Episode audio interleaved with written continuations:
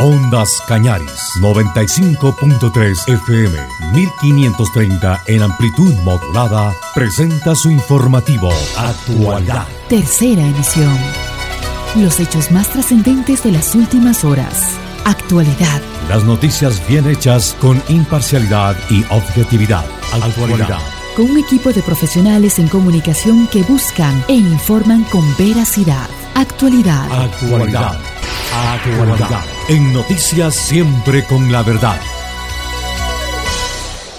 Saludos cordiales, bienvenidos a su informativo Actualidad. Hagamos juntos este recorrido por las noticias más destacadas del Ecuador y el mundo. El tema sanitario en el país sobresale ante los temas políticos. El gobierno nacional hace un esfuerzo por repotenciar los centros hospitalarios, mientras lucha aún con una pandemia que presenta una nueva ola de contagios. Ya son 3.000 casos por día en el país. Con este y otros temas comenzamos con los titulares. En actualidad. Los titulares.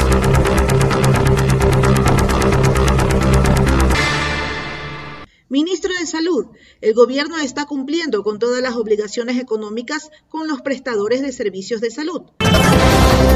En el tema político, Ramiro Rivera, ex vicepresidente de la Asamblea Nacional y analista, el gobierno necesita un plan de comunicación.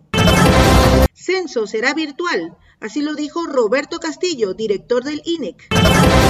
Gary Espinosa, presidente de la FENOCIN, Esmeraldas es una tierra de promesas incumplidas. Lo principal es tener un plan económico. Pablo Rosemena, ministro de Finanzas. En lo internacional, se suaviza temporalmente el calor, pero los incendios siguen arrasando en Europa.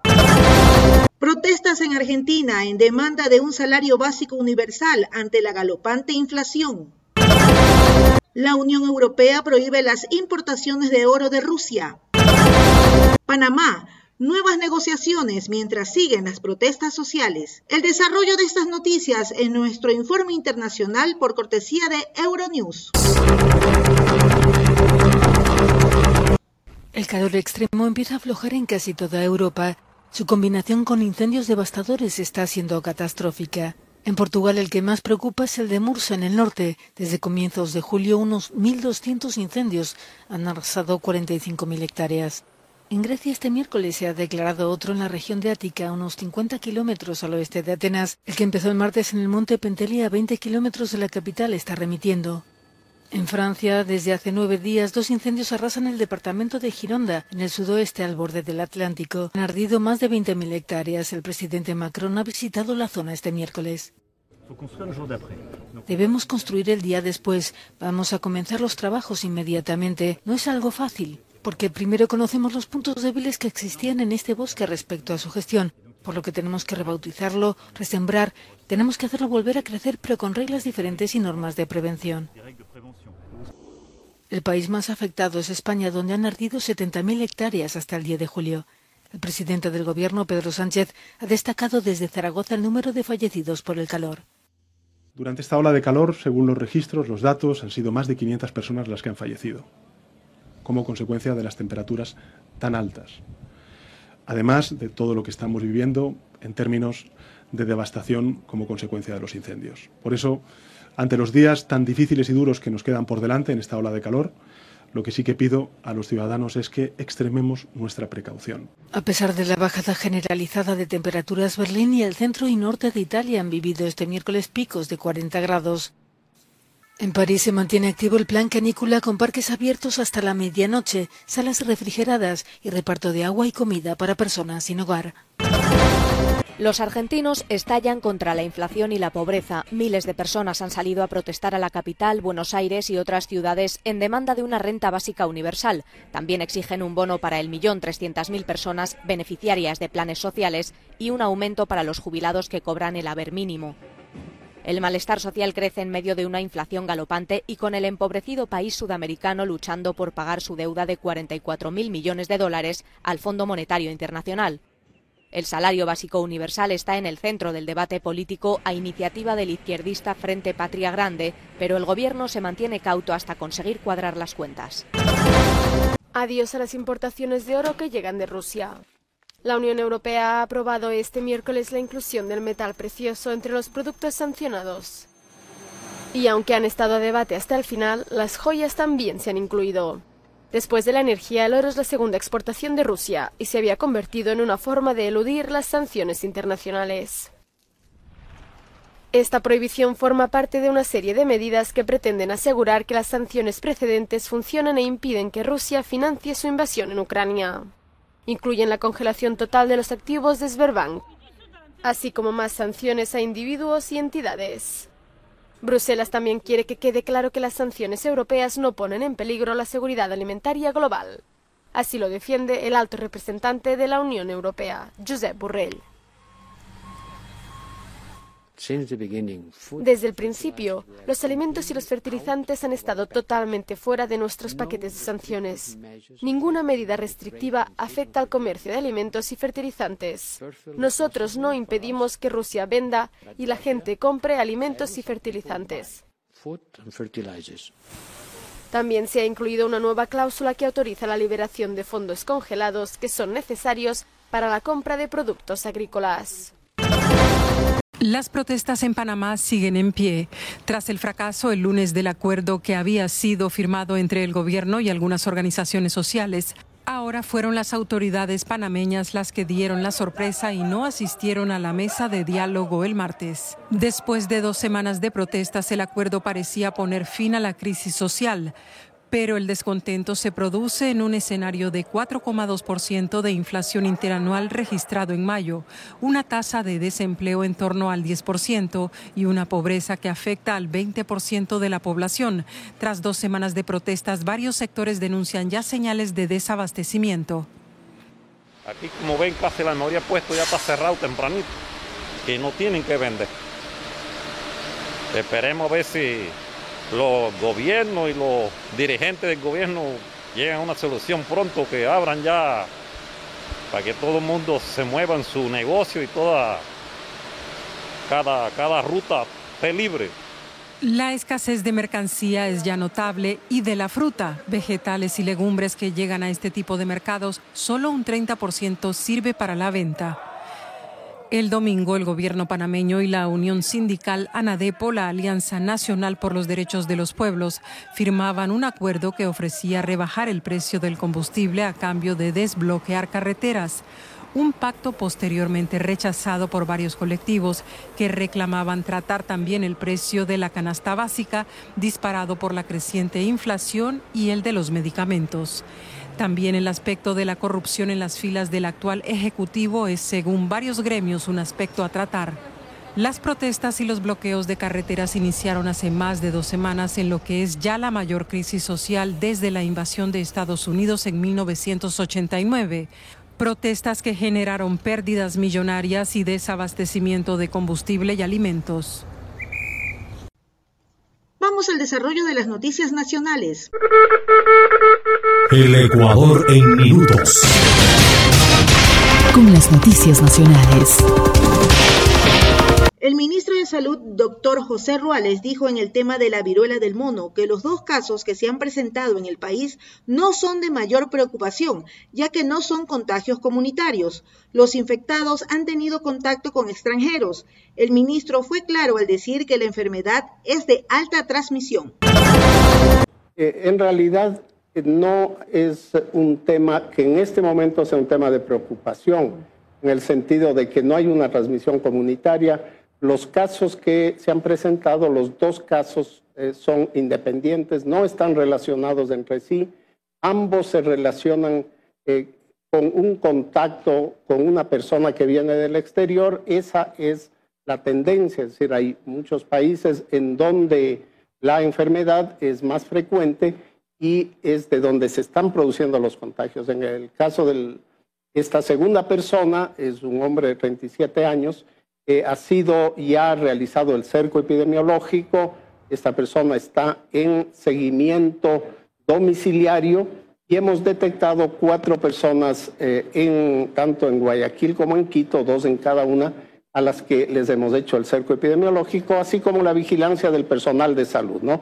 El ortopox virus no es un virus de alta transmisión, requiere que haya contacto cercano contacto de las vesículas, de las pústulas que se producen en las manos, las típicas de la viruela, eso tiene que contactar con las mucosas de, la persona para contagiarse, un contacto muy cercano para que haya transmisión por vía aérea, eh, de tal manera que no esperamos que haya un incremento de casos debido a esta enfermedad. En el tema del COVID-19, el ministro Ruales explicó cómo se llevará el esquema de vacunación de refuerzo que será obligatorio y el uso de la mascarilla y las medidas de bioseguridad que no se deben dejar de lado. Hay cerca de 3.000 casos diarios, lo que significa la presencia de nuevas variantes en esta ola de contagios.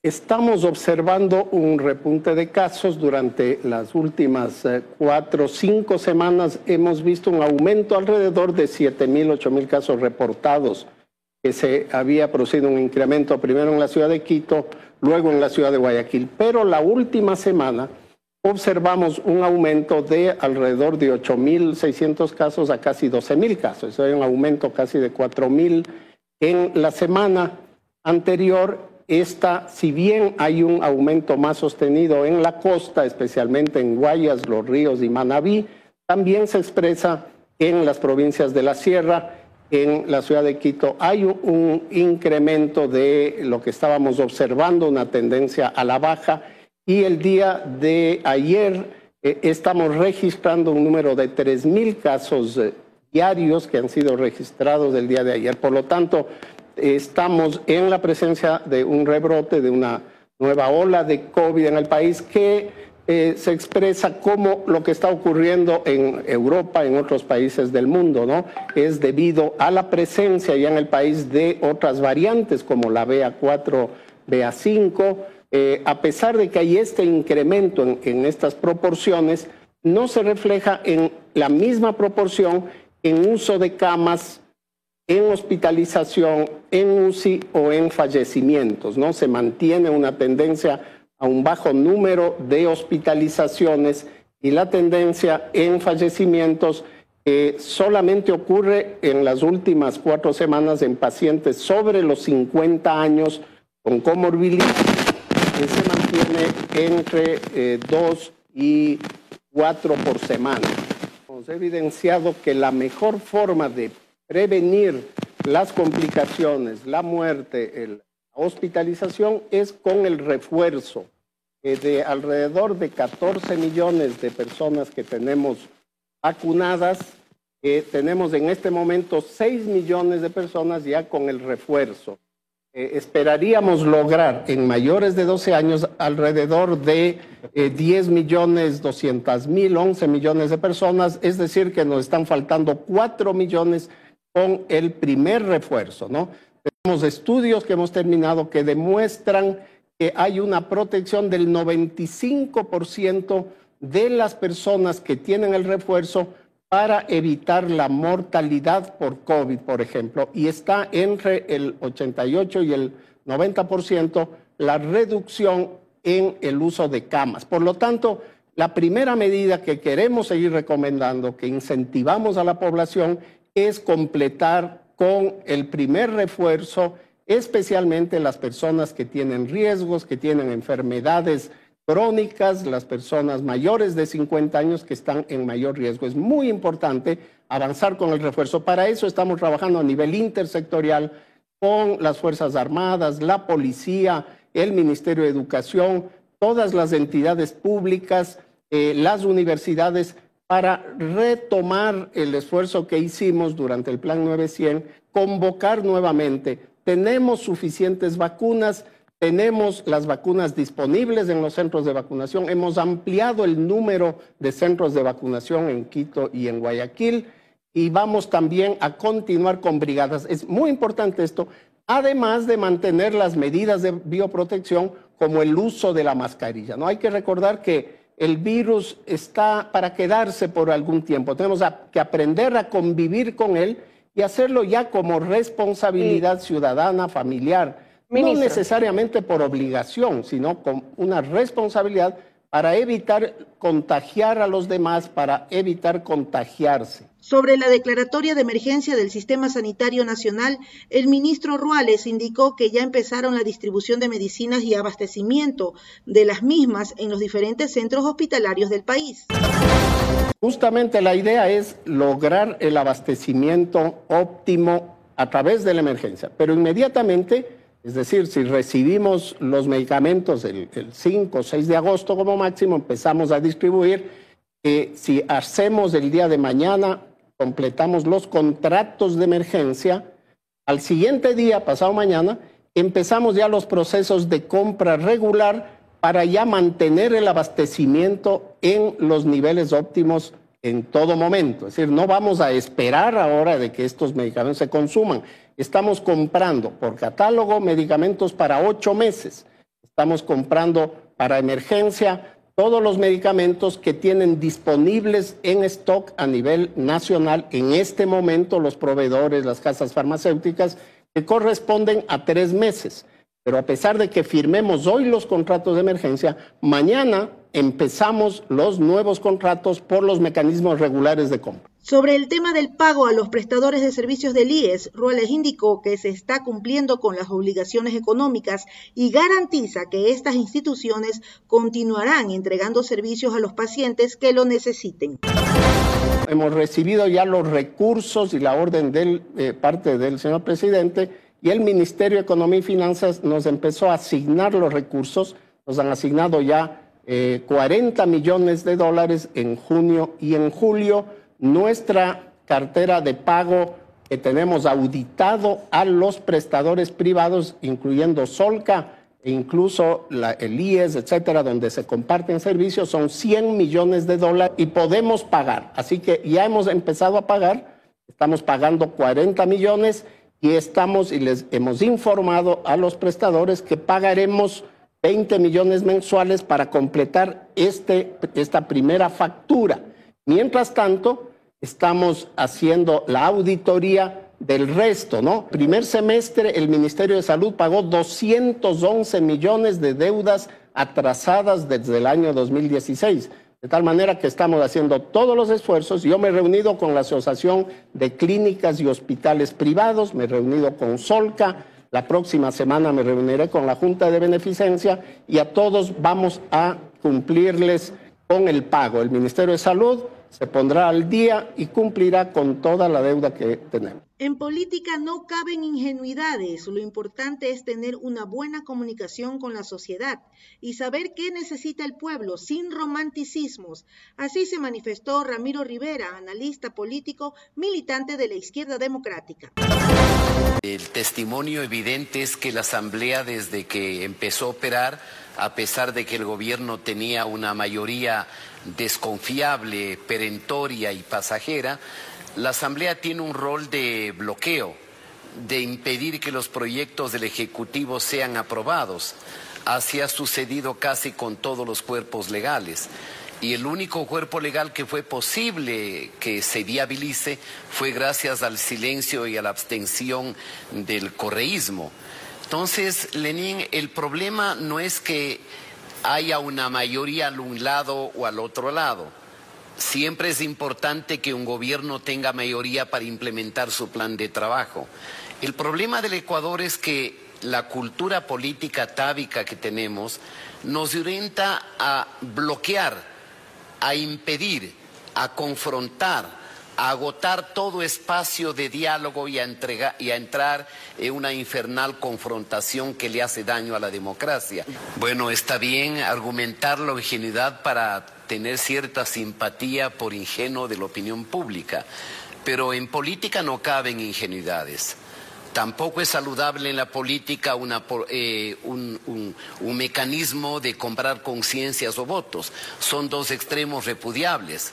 Pero en la política es bueno una pedagogía de información y de comunicación para que la opinión pública y los ciudadanos sepan lo malo, lo bueno y lo feo de una asamblea. Esta es una mayoría, y me refiero fundamentalmente al correísmo y a los señores de Pachacuti que son correístas y que se autodenominan eh, rebeldes, es una mayoría salvaje, es una mayoría conspirativa es aquella mayoría que le dio perdón y olvido a gente que había cometido delitos penales en nombre de la amnistía, que era solo para delitos políticos. Es la mayoría que ha negado todos los proyectos de ley que el Ecuador necesita que se ha negado a actualizar las relaciones laborales en un mundo que es distinto al romántico socialismo de los años 30 del siglo pasado. Es la mayoría que coordinó la movilización con un radical para generar conmoción interna, para provocar un reguero de sangre y dar un golpe de Estado. No es una mayoría de inocencia, es una mayoría salvaje que rompe todas las reglas. No es el gobierno el único actor que está jugando en el escenario. Si bien es comprensible que asesoría de comunicación le dice al presidente, venda usted la imagen de transparencia, de, niñez, de inocencia, y deje al otro lado a los políticos, está bien, porque la política tiene descrédito. Siga usted trabajando por la gente, está bien pero un gobierno que sea excesivamente contemplativo, un gobierno que se deje ver por una lógica de inercia, que no tenga iniciativa, estrategia, voces, protagonismos y provoque hechos, es un gobierno que simplemente reacciona ante las amenazas o los hechos consumados. La gente se olvida de que la violencia que hoy tenemos en las calles, en las cárceles, es producto de la convivencia y de la cohabitación que construyó el correísmo con las bandas del narcotráfico. Que el déficit fiscal, que las demandas reprimidas y represadas y acumuladas fue consecuencia de omisiones pasadas. Pero al gobierno le ha faltado, reitero, una suerte de pedagogía política en la comunicación. Casi toda la comunicación del gobierno descansa en la figura eh, aislada y exclusiva del presidente. No hay ministros, no salen, no explican, no orientan, no educan.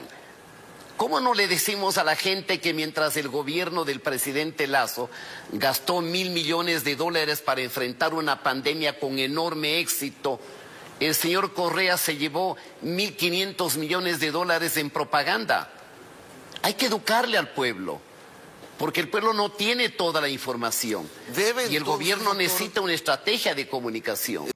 INEC arrancó piloto del censo Ecuador en cuatro cantones.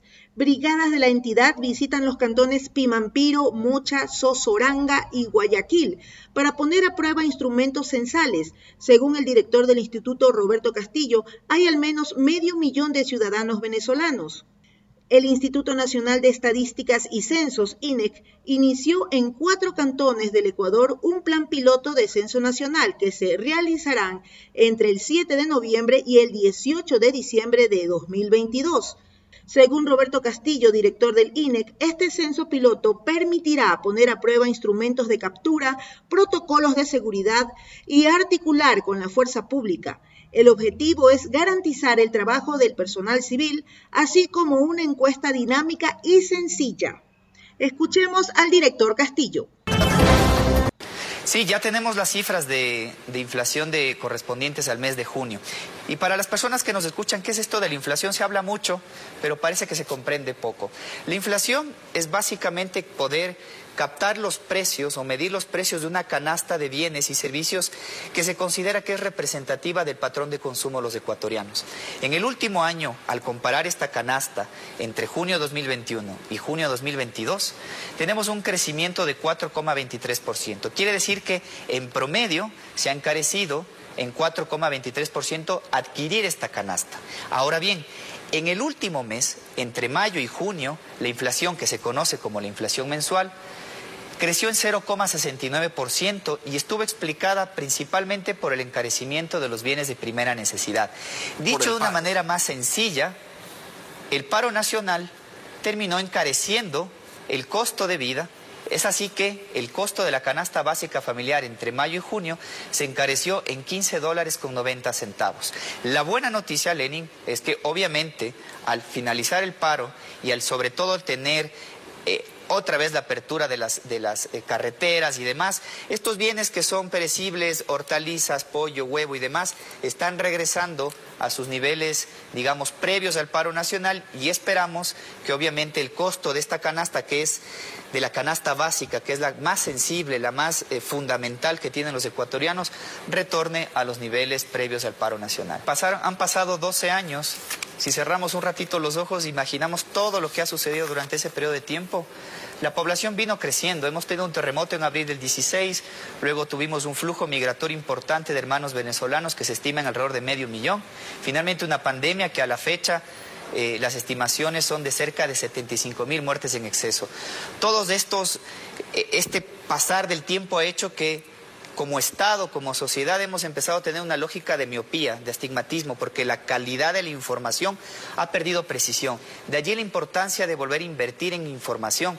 Y es así que el presidente de la República, el 18 de mayo, firmó un decreto ejecutivo en el cual declaró de interés y prioridad nacional realizar este próximo censo de población.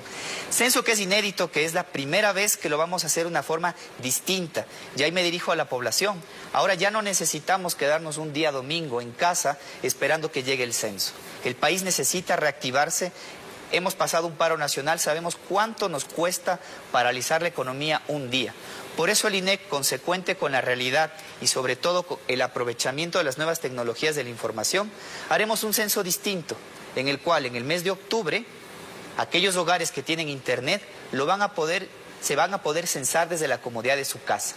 Y luego, aquellos que no tienen internet, que es el otro 50% de la población, se podrán censar visitando, obviamente esperando en su casa, pero ya no durante un día, sino durante seis semanas, del 7 de noviembre al 18 de diciembre, nuestro personal visitará todas las viviendas para poder realizar este nuevo censo de población. El INEX sigue trabajando, se sigue preparando. En estos días estamos haciendo un simulacro en Mocha, en Pimampiro, en Sosoranga y Loja y en dos barrios en Guayaquil con el objetivo de poner a prueba nuestros instrumentos de captura, nuestro protocolo de seguridad, poder articular eh, debidamente, por ejemplo, con las Fuerzas Armadas, con la Policía Nacional, de tal suerte que cuando lleguemos a ese 7 de noviembre estemos lo suficientemente preparados para garantizar la seguridad de nuestro personal civil y también para que la ciudadanía pueda tener una encuesta, que es este censo de población, que sea de la forma más dinámica y más sencilla.